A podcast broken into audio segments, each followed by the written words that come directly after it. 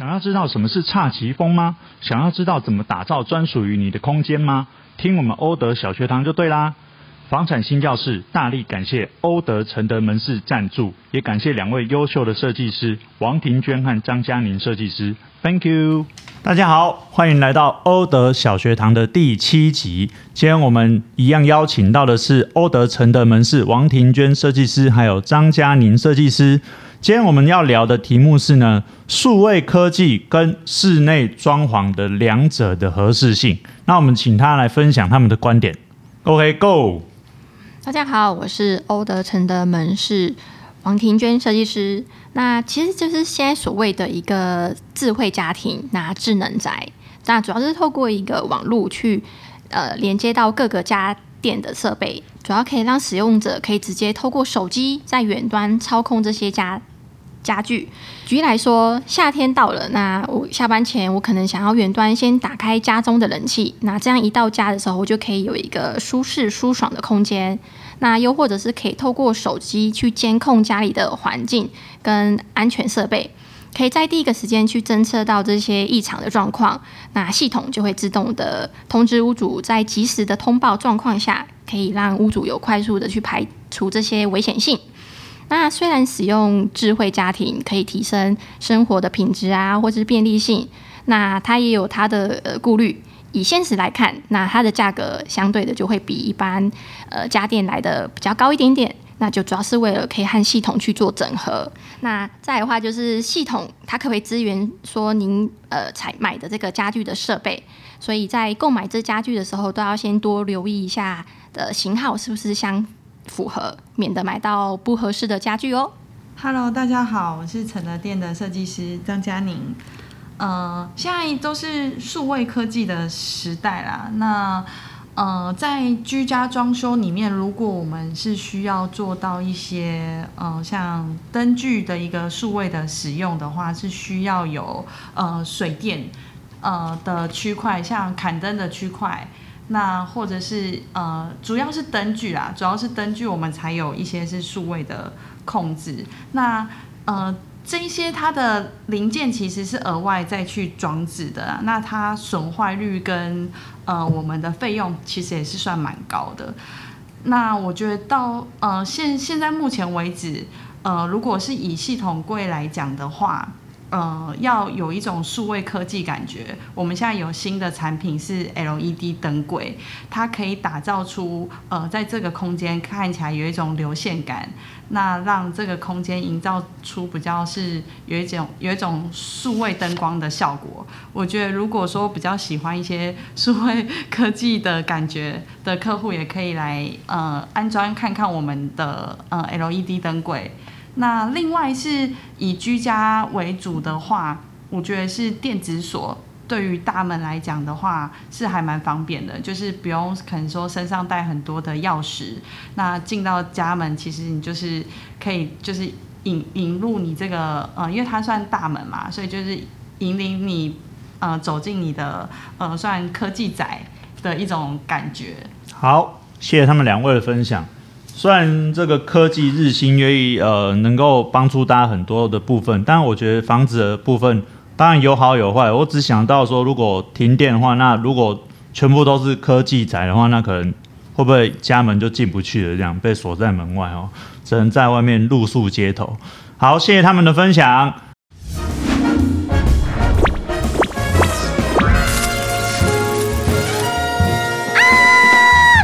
欢迎收听房产新教室。哇，我们这一集太开心了，为什么你知道吗？旅行社来了，我们最期望的旅游的节目终于要发生了。我们决定转型做旅游的频道好了，不要再做我离开房子，离开住。耶、yeah! 哦，这个我们早就应该这样做了吧？走出家门。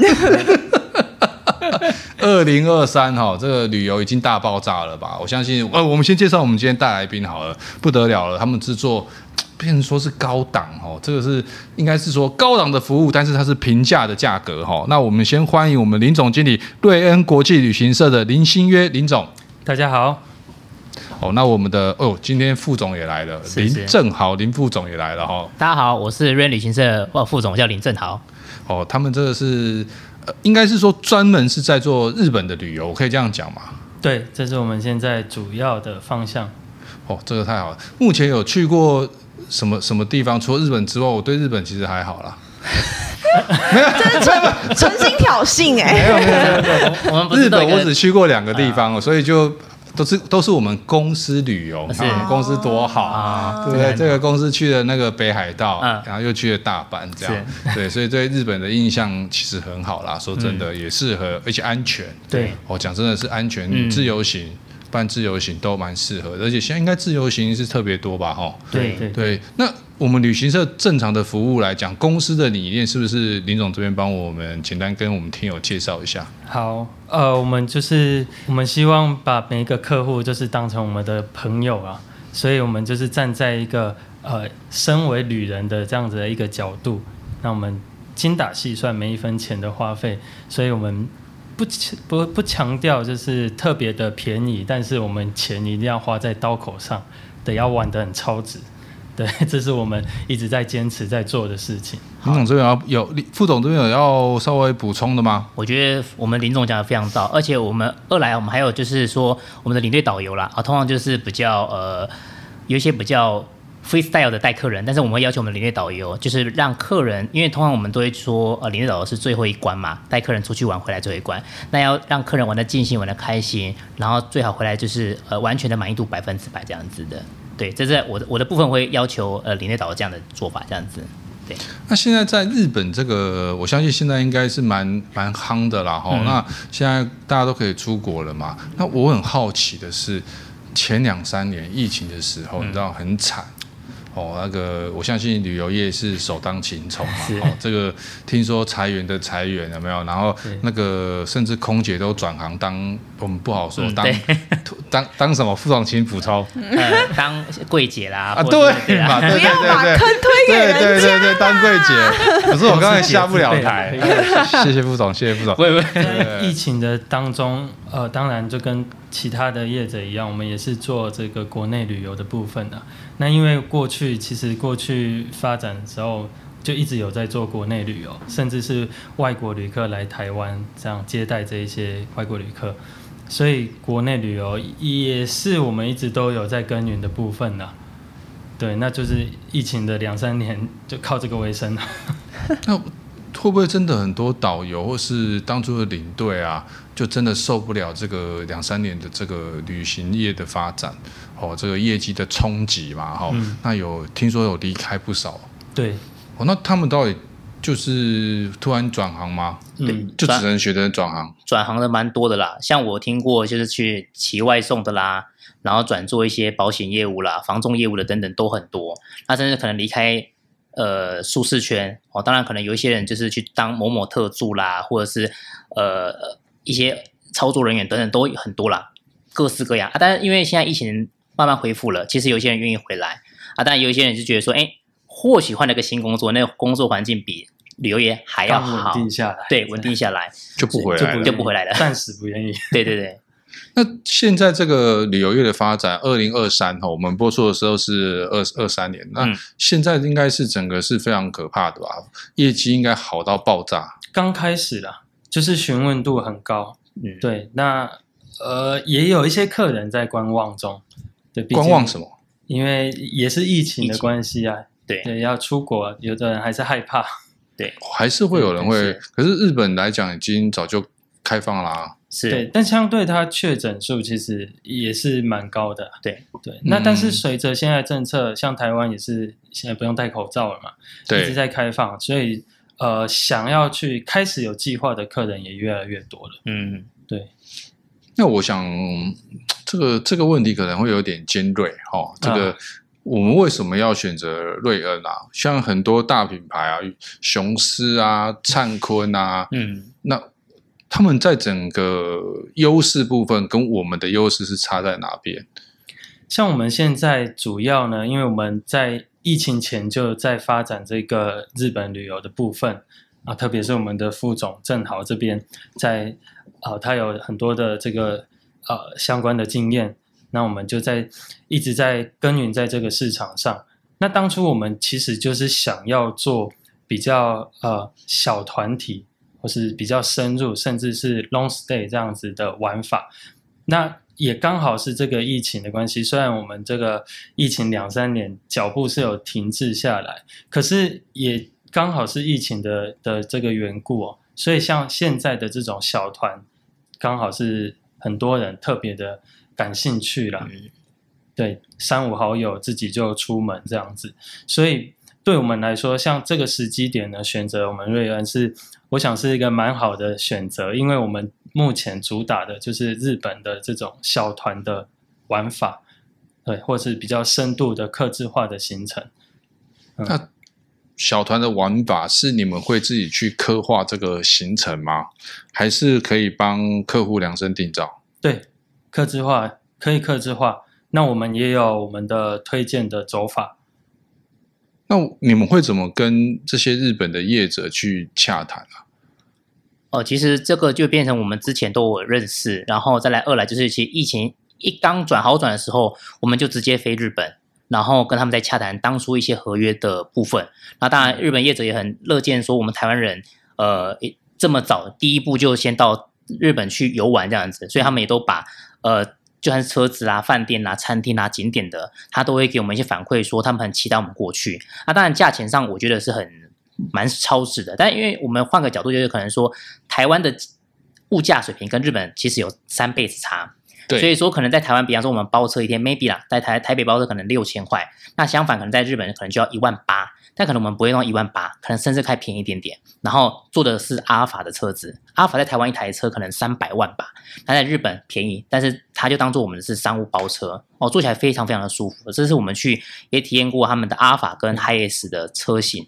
对。我们也刚去玩回来，对对对，所以说这个地方我们跟日本业者联系的都其实我们都直接打电话，然后现在也都蛮方便的，而且加上哦 Line 真的非常方便，我觉得还有、那个、甚至我们也有跟一些呃公司啊、饭店啊、餐厅啊，其实都有做好签约，就是直接对接的这样子。嗯、对对，所以在操作上是没有问题。嗯嗯。那怎么去挑选这些好的优质的店家？其实当我在帮客人客制化行程的时候，我会先询问他们的预算大概多少，然后当然在找饭店的同时，我可能会先，因为其实我们大家知道，呃，Agoda 或者是 Google Map 这上面都会有一些评价。那其实我们日本人会比较喜欢看的是日本的在地的评价。那当然这个是一个指标性啦，当然我们会每一间每一间打电话去询问他的饭店的设施，然后他们的价格，还有一些等等之后，我们再跟日本的。网站去做呃对对证，而、啊、如果是这样没有问题的话，我们就会去跟他打电话关于签约哦，甚至是打房间等等的，然后让客人会有一个比较好的满意度这样子。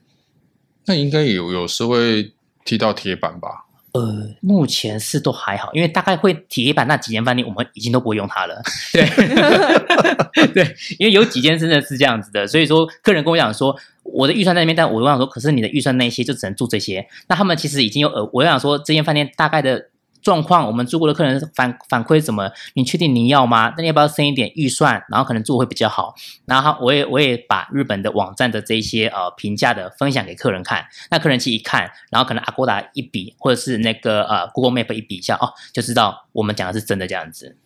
对对，对，因为我会这样问哦，是因为像我们我们我最近就在订饭店嘛，嗯，那我我们我朋友在订啊，其实不是我，他他就说每次跟我讲说，哎，这间不错，然后我点进去看，你知道吗？嗯、好玩在这里哦，是，而我说这间饭店假设啦，假设不能不要怪我哦，是，假设啊、哦，三千块一个晚上，然后我朋友竟然说哪有要三千二，嗯，奇怪，同一天两个人 Agoda 的价格会不一样。所以我就觉得很好奇的是说，为什么这也是我消费者的疑问嘛？比如说我我自己去订，可能跟我朋友去订，你看同一个晚上同一间饭店，价钱会不同。然后虽然他打打出说那那个我最便宜啊，或者说那个买贵退差价啊，那我就会觉得说好像那个信任度就有差。嗯，那还有咯，网站版跟 App 版又不一样。不一样。对。然后你常订，那常订的算会员，那我们算那个可能是比较常订的会员，他叫。他呃，什么精英专案好了啦，嗯、那可能又更便宜。对对，那合理，因为我们场地嘛，给一点给一点优惠是 OK。所以我觉得说，有时候会不会第三个人你知道吗？如果我们小助理又去订了，他可能会不会剩两千七？嗯嗯。那这个你看，这个旅行社我们就我们也会担心啊。如果我们找你订，是不是会每个人价钱都不一样？我想我们更强调的是整套的服务啦。对，你在网站上面订房平台上面订的。那可能价格上是一个问题，那它的内容上，甚至房间你也没有办法指定，就是可能我想要哪一种的房型，高楼层的或是什么。有可能比较没有办法这么的容易来做安排。那像经过旅行社，毕竟是有人工在作业，我们还是比较好去为客人服务这一些。而且我们更强调的是整套的行程啊，不是单单订房而已。我们还可以做其他的行程、景点的推荐啊，包含我们推出的这个包车旅游等等的。对，还有一个哦，也是我自己的疑问。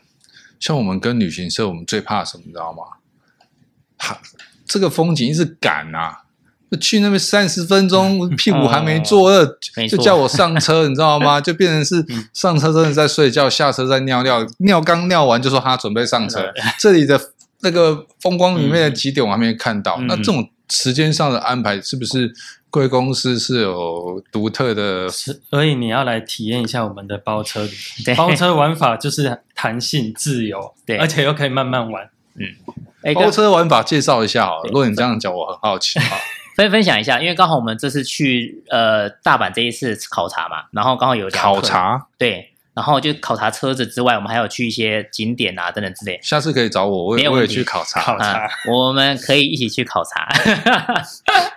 好，回归到，我们就在考察，在我们公司考察两个字是那个不用请假哦。好，没有问题。对，直接说我去日本考察，为了我们的员工旅游的地点进行考察，那是一定要的，是不用去把你们照顾的好好养的肥肥的吗？没错，没错。对，下午茶每天都有，是是是，用心良苦。真的，对，所以我们一直怕，就是职业伤害，职业伤害。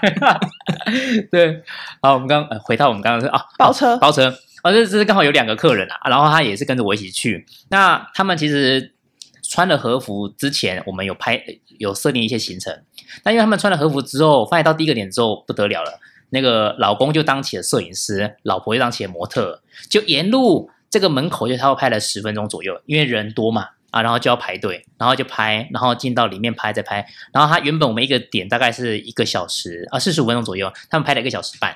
那后，来呢，我们就立刻就跟他讲说，那我们就稍微把时间稍微挪动一下，那变下一个点呢，啊，稍微稍微减缩一点，但是必须要在日本人的用车时间内，因为日本它法规比较严格啦，啊，用车一定要在十个小时之内，所以说我们在这十个小时之内，原本是呃预定是三个点，但后来他们其实拍了两个点加一个中餐，那当然我也在这个过程中要跟客人去讨论说，哎，当然如果你们这个点多拍，但风景不错，那可能下一个点稍微。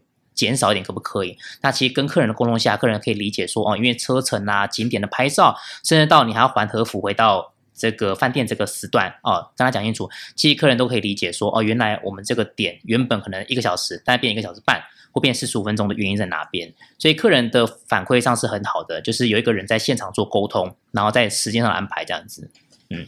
哦，这个蛮好的。那不，我想问一下哈，你的带团经验有没有遇到那种比较严重，比如说那个掉护照，我觉得对你来讲像吃饭一样的啦哈。哦、那有没有什么很食物中毒啊那种那种？我我最碰过一次最比较尴尬的是带团去韩国啦，然后客人就是在呃可能就是吃完晚餐，他附近走一走，然后因为不知道那个斜坡，不小心就滑倒了，然后起来的时候真的不得了，我们真的当他傻掉了，他的手断掉了，哇！当下真的，你知道那个魂都飞走了这样子，然后当然当下就赶快叫救护车，然后送他去医院。那当然因为导游跟着去医院了，那我就带着客人回饭店。那回到饭店之后呢，当然就等客人回来，回来的时候已经凌晨两点多了吧。然后后来因为他身体呃心脏装支架，不能立刻开刀，所以变成我们隔天一大早最早的班机送他回台湾去。开刀这样子啊，那个啊，后来回回来，因为他刚好就是开刀到医疗到好，差不多好像快要半年左右这样子，所以这是我印象中比较深刻的一个那个状态。而且重点是不是团员发现他，是这一群团员里面的有一对这个聋哑人士团员发现他的，对，然后他们聋哑人士啊，对他们，他们就听到他在呼叫的声音，但是聋哑人士还听到，对，好神奇哦。他说他他这样子，我要说说。我以为我不会比，然后这样子，啊，然后我就哇，然后就我就肢体语言就出来了，对，body language 就出来了，然后我就感觉跟他，他就，我就哦，然后就感觉他跑过去，然后看到他的先生去牵那个先生，那个跌倒那个受伤那位先生，然后那个老婆赶紧叫我过去这样子，这是碰到蛮经蛮经典的一个意外这样子。所以这个旅行上面也是保险各方面一个有经验的领队跟导游是很重要的哦。对对对，其实有时候快快乐乐的出门嘛，平平安安的回家。是，天哪，我现在讲得出来这种话。好像那种 slogan 的播放器，对，就就临时想到，我有一个献献丑一下这样。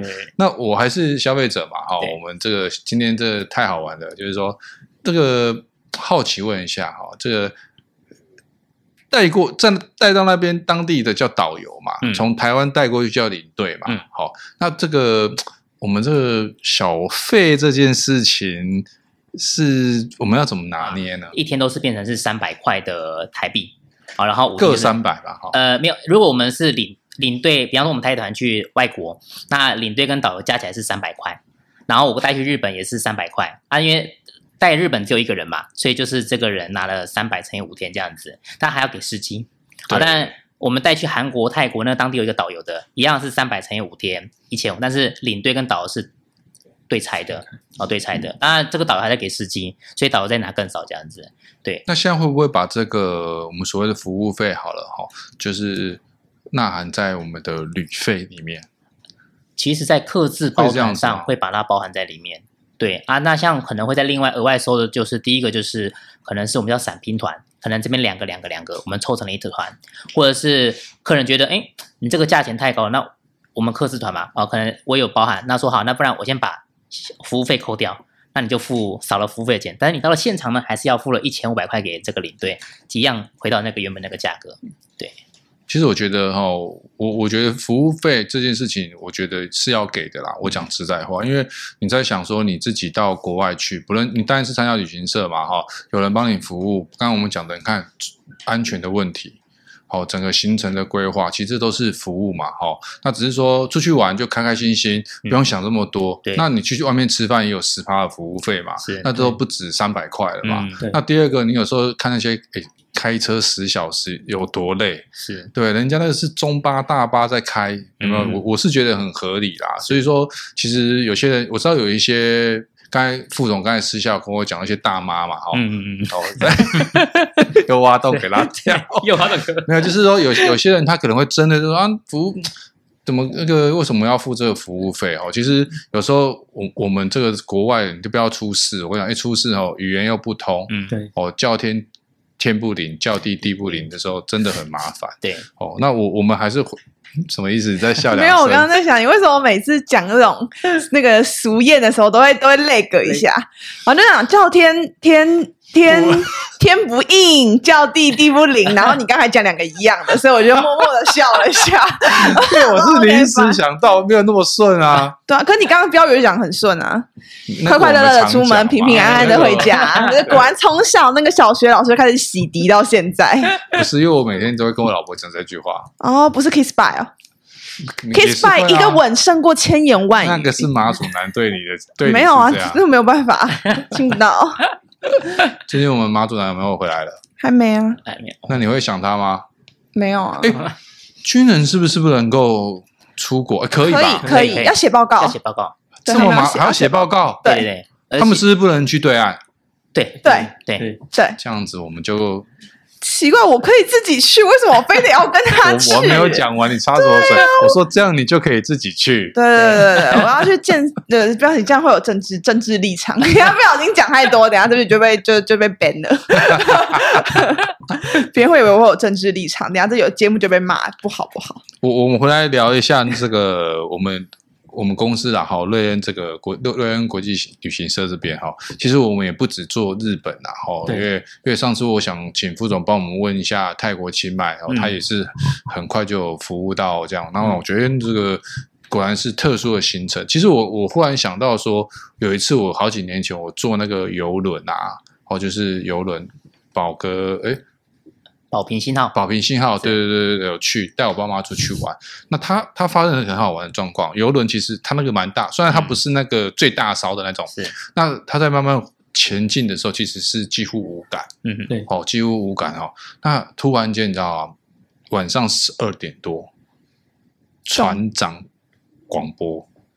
哦，通常船长不随便广播的，一广播就是冰山。的我们到日本，日本那边没有冰山。然后，嗯，还好那个小鄙人的英文略懂一点，然后他讲英文那个讲出来，他就说我们有一位心脏病的突发，嗯嗯现在要马上拷回来，嗯，那预计一个小时半要到台湾。他这样平平往前走，已经走了三四个小时了是，然后回头说一个小时半，你看他要开多快？对，嚯，他那个瞬间，我跟你讲，他讲完那个广播刚讲完的时候，大概不到三分钟，嗯开始晃。嗯，你看他开多快，就哇，左右左右左右，你走到那个走道上都快站不住哦。嗯本来没事哦，平平稳稳的走，还可以跑西叫呼纳是是这样子，你知道吗？然后忽然间开始，呃呃，左右哦，左晃右晃，你这样你知道吗？开很快，果然我跟你讲，我们还是睡着了嘛，因为太累了。睡着之后呢，起来他已经到了。嗯临时突发的状况哦，其实考验一个领队哦，嗯也是考验一个导游。所以这个副总是不是有更好的内幕可以跟我们发讲一下？哦，应该内幕，我觉得主要应该就是我看他会不会讲出我要的答案。出去玩就是什么突发状况都是好玩的，都是精彩的回忆。我比较好奇，所以你拷回来之后，然后他就还会再开回去你们原本的目的地嘛，再慢慢的划过去。对我刚才讲太快，我早上的时候，对不对？他已经到目的地了。嗯你看他拷回来到台湾，对不对？马上要加码，马上冲过去所以。他直接冲过去，你就没有平稳的，就是不是平稳的开了。，然后就是就是睡睡睡，我是睡着了啦，嗯但是就是你会感觉到面有点晃。那这样客人不会投诉吗？就是遇到这种客人投诉怎么办？刚刚就很晃啊，很晕呢、我这样就没有玩到我想要玩那种感觉啊！我就那种悠闲的度假感，不会有这种机机车车的客人吗？所以这时候领队就要出来讲，你有体验过飙游轮的感觉吗？对啊，你有哦，这是你第一辈 这一辈子第一次这种感觉。哦对的，他不会一直噜噜噜，说哦不行，我这个服务我不满意，我要退费。呃，有时候他们会跟航船公司会去要那个，我印象好像有一次的游轮吧，就是这样子，然后他们就罢船嘛，不下船这样子，有吧？有这个印象，嗯然后他就他就这个新闻闹蛮大的，然后后来就是现场呃游轮就变成是招待他们在船上的消费，然后或者还有还有人有有有一些人比较 OK 啦，就下船了啦，那有些不 OK 的再继续罢船。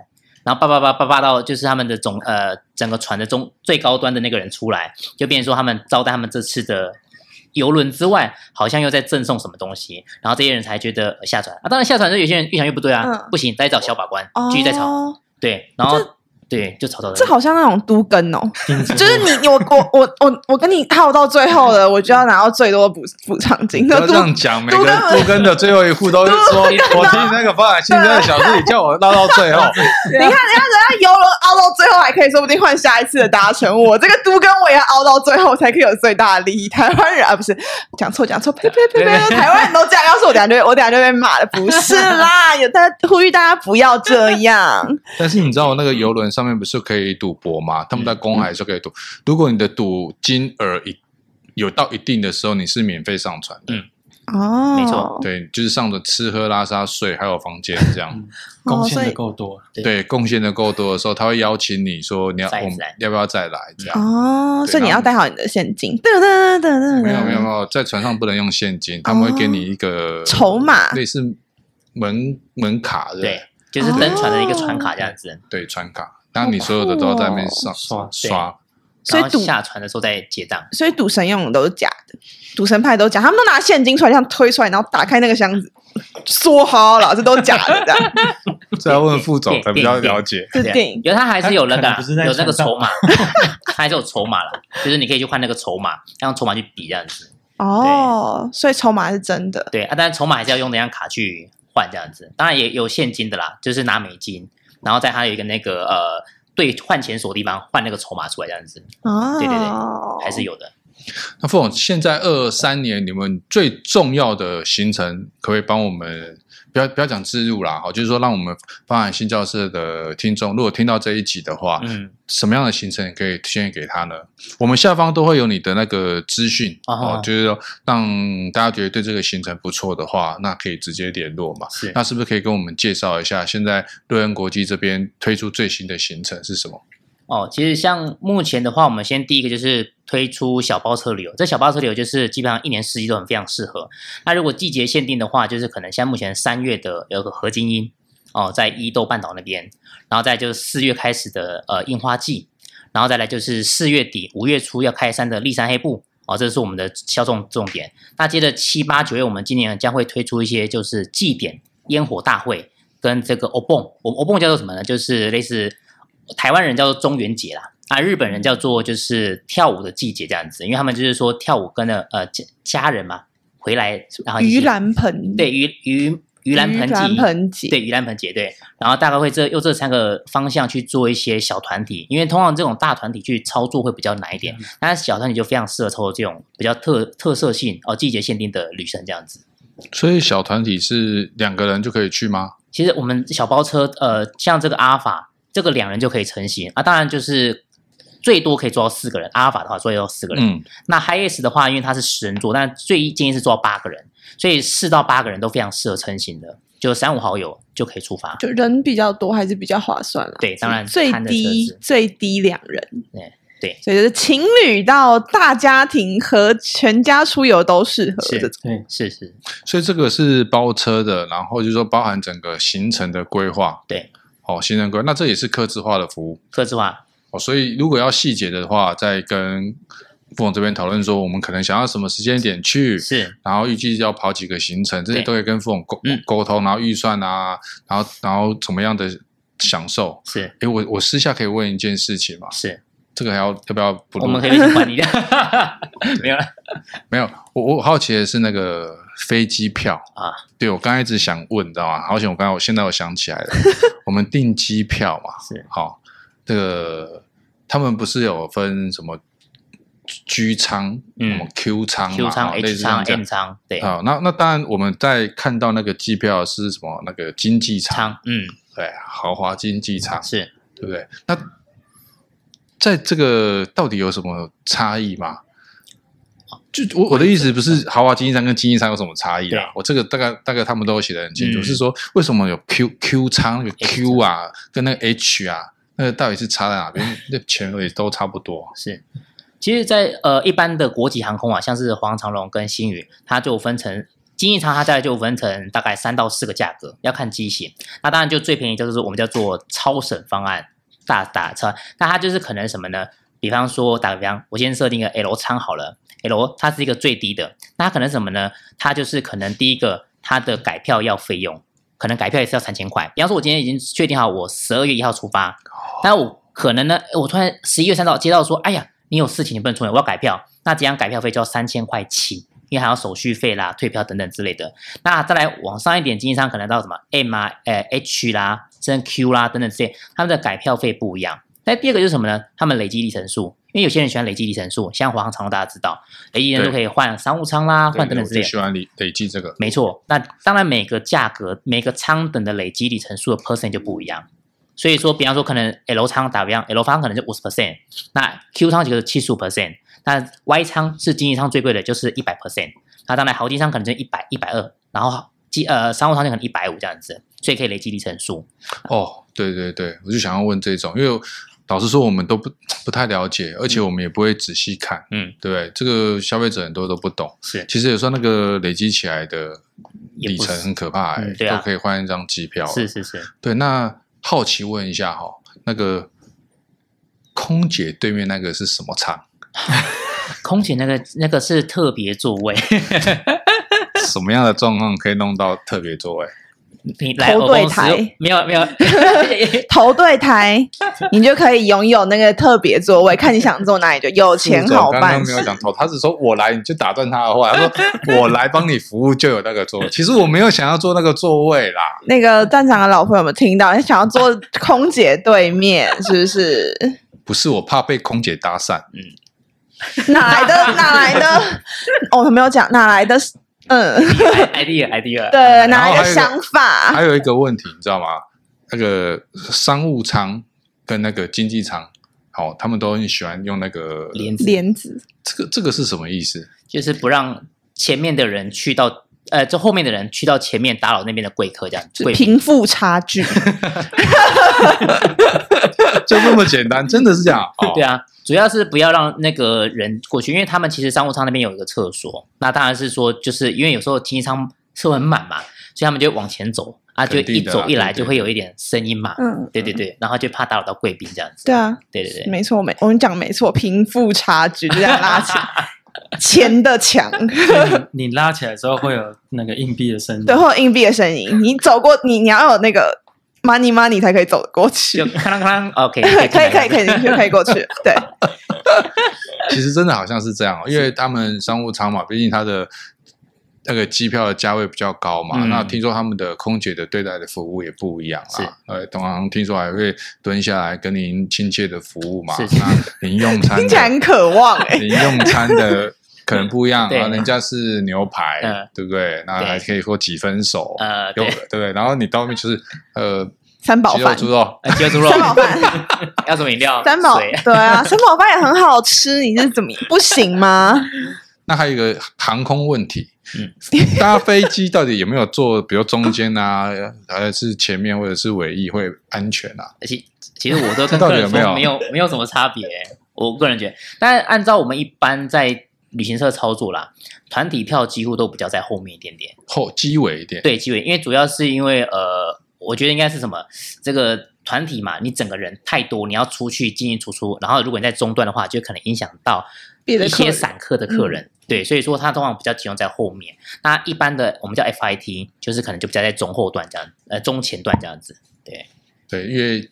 其实机尾也 OK，因为机尾也有一个空姐嘛。嗯，没错。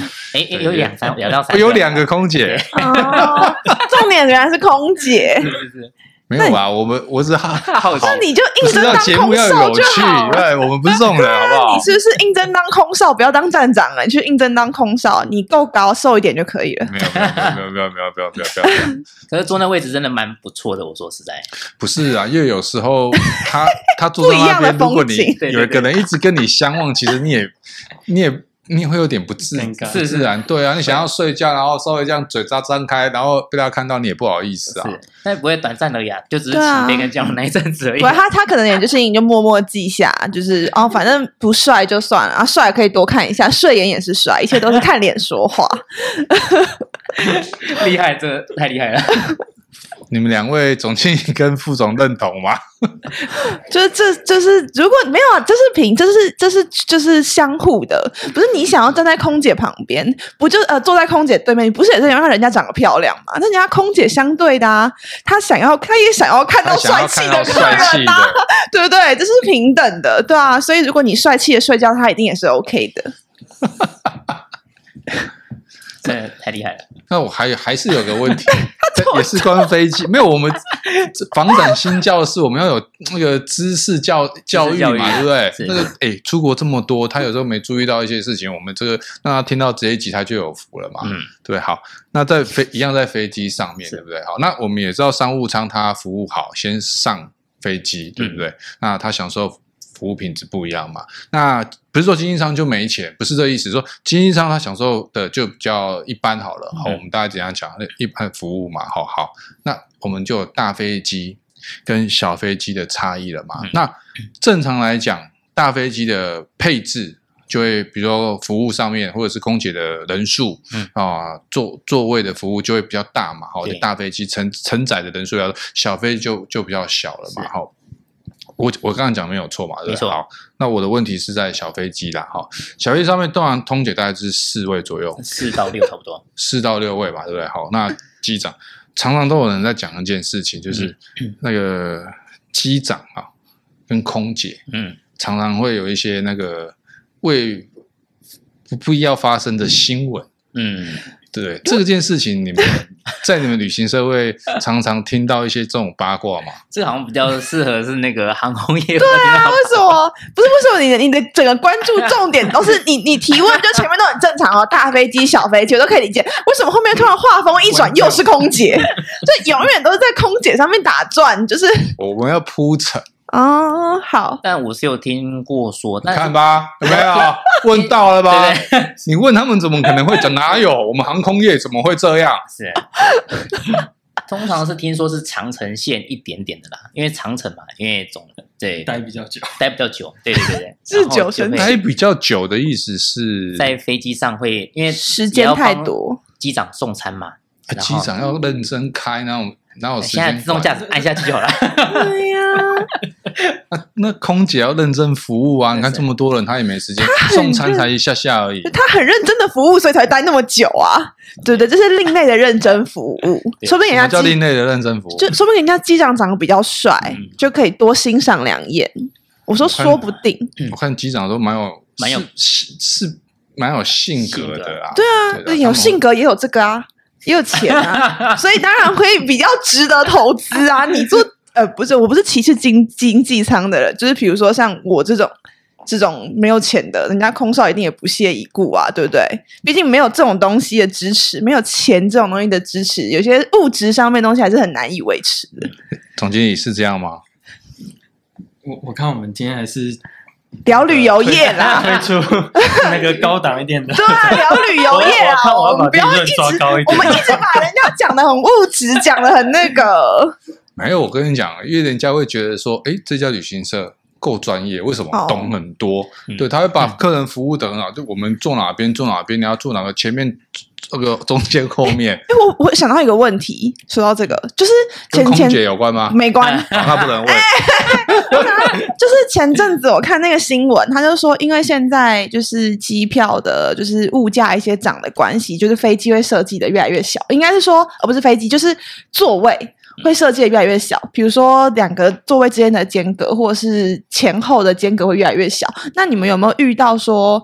就是比如说一些比较大尺码的旅客，他们在预定国外的行程的时候，你就是你们会不会跟他推荐说要做商务舱或是怎么样的？哦，就回应到刚刚那个协定那个问题。嗯，刚空姐其实有一些空姐前面那个位置是加价给那些大尺码的人坐的位置，这样子。哦第一个就是，当然第一个是否领队跟导游啦，因为他是要服务客人嘛，啊，可能要指引。第二个就是否我那些比较大尺码的客人可能坐里面比较舒服一点这样子。所以你们也会不避讳的跟他说，嗯，所以你会哦，就您的尺码比较大。当然可能我们一开始因为客人来护照嘛，我们不会看到照护这个人他长得怎么样。当、嗯、然可能到现场如果看到 check in 的时候，哎，这个先生那个可能有点窄啊，因为。嗯航空公司的人也会很贴心的服务，嗯、提醒说：“哎，现在那个地方可能有点窄，那你看要不要加价到那个座位比较宽的地方、嗯、啊？可能坐起来整趟旅程比较舒服，这样。”所以客人也都会愿意吗？就看客人就是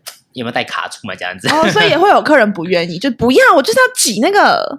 也是，就就也是会有，也是会有人挤哦，真的、哦。当然，如果 lucky 一点，刚好他因为我们那种就是所谓的三排三排的座椅嘛，嗯嗯嗯。那如果坐这三排刚好旁边没有人。我就可以把这个中间那个拉起来嘛，嗯、我就变一个人坐两个位置。嗯，啊，当然如果今天不幸全班级客满，他就是这样子，嗯、坐坐坐坐坐坐三个小时到目的地这样。因为这已经，因为这不是他不舒服，因为他旁边那个人也很不舒服.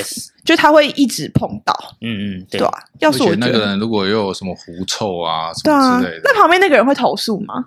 呃，其实就安安静静，那除除非是发出不必要的声响或什么，他就可能跟空姐讲一下。当然，整趟旅程的过程。如果客满啦，啊，空姐就只能说不好意思，这位客人这样子啊。如果真的前面有空位，他可能就稍微协调一下这样子。哦，所以旅行社这边也是会稍作提醒，对，稍作提醒的，也只能这样做，稍作提醒一下这样子。对啊，你看吧，一个空姐飞机的问题可以问出旅行社多专业，所以我们要多问。哦，不是，我刚问那个名就不是跟空姐无关，我刚是问真的会有这种大尺码的旅客。嗯。